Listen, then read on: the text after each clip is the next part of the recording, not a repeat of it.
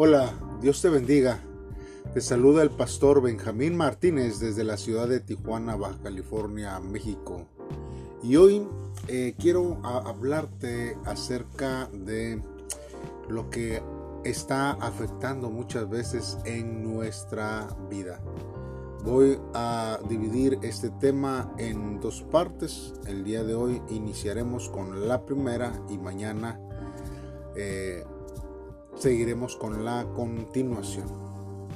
Y para ello este, quiero que vayas conmigo en el Evangelio según San Mateo, capítulo 26. Vamos a leer del versículo 69 al versículo 75. La palabra de Dios dice de la siguiente manera. Mientras tanto, Pedro estaba sentado afuera en el patio. Una sirvienta se acercó y le dijo, Tú eras uno de los que estaba con Jesús, el Galileo. Pero Pedro lo negó frente a todos. No sé de qué hablas, le dijo. Más tarde, cerca de la puerta, lo vio otra sirvienta, quien les dijo a los que estaban por ahí, este hombre estaba con Jesús de Nazaret. Nuevamente Pedro lo negó, esta vez con un juramento. Ni siquiera conozco al hombre, dijo.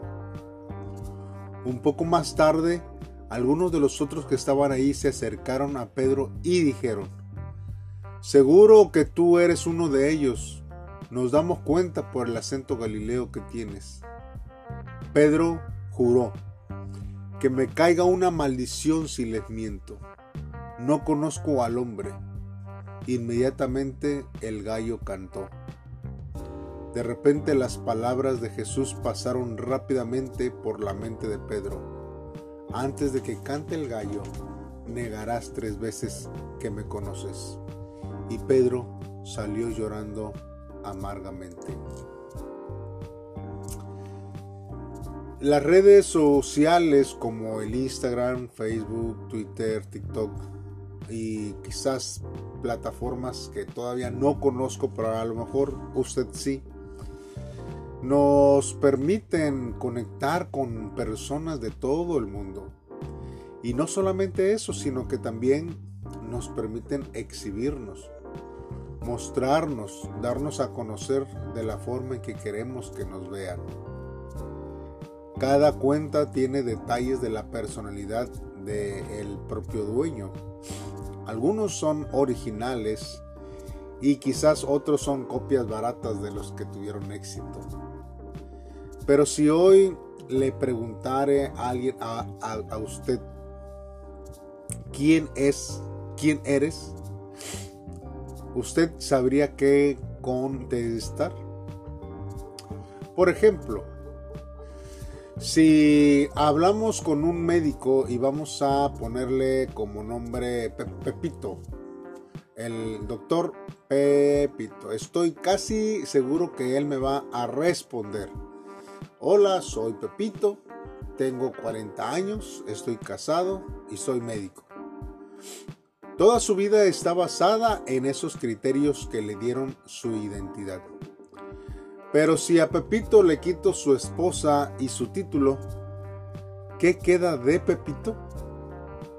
Al final siempre estamos basando nuestra identidad en cosas que pueden variar, en cosas que no podemos controlar, en cosas que pueden desaparecer y ser destruidas en una fracción de segundos. Nosotros al leer esta cita bíblica de Mateo, nosotros vamos a conocer la historia eh, que nos relata aquí y es la de Pedro. Pedro negando a Jesús tres veces antes de que cante un gallo. Pero ¿cuál es la postura generalizada de esta situación? Lo fácil sería hablar de la poca fe de Pedro, de criticarlo, de cuestionar y preguntarse desde un lado de superación cosas como ¿de verdad negó a Jesús? O quizás frases como pobre Pedro, no sabía lo que hacía. U otras como yo en su lugar preferiría morir antes de negar a Jesús. Quizás el motivo de su negación no fue causado por el miedo, sino que hubo algo más que se nos está escapando. ¿Será que estaba teniendo una crisis de identidad? Pedro tenía eh, en sus manos la, posibilidad de, de negarle o de no negarle. Pero nosotros tenemos que, ver que Pedro, Pedro provenía de estar tres años intensos eh, en la historia de la humanidad y venía de ver milagros como este eh, como eh, Jesús sanaba a los enfermos, resucitaba a los muertos. Pedro vio la provisión que Jesús hizo a, los, que, los que estaban ahí dos veces, escuchando el mensaje que Jesús daba. Y cientos de cosas que podemos nosotros ver que podrían superar la expectativa cada día. Pedro era un seguidor de, Jesús.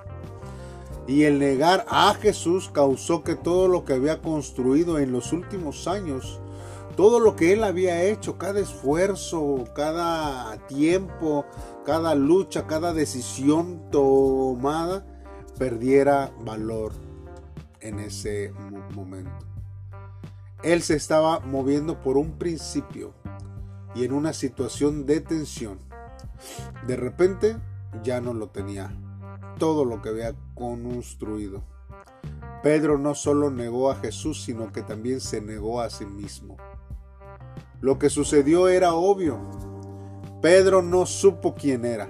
Por ende, tampoco sabía quién era Jesús.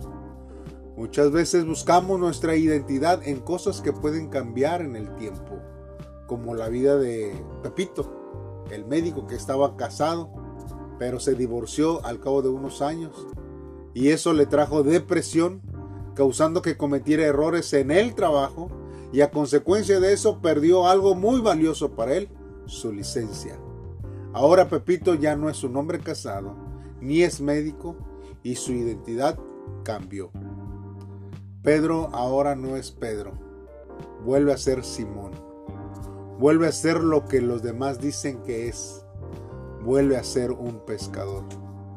Muchas veces necesitamos preguntas como ¿quién soy?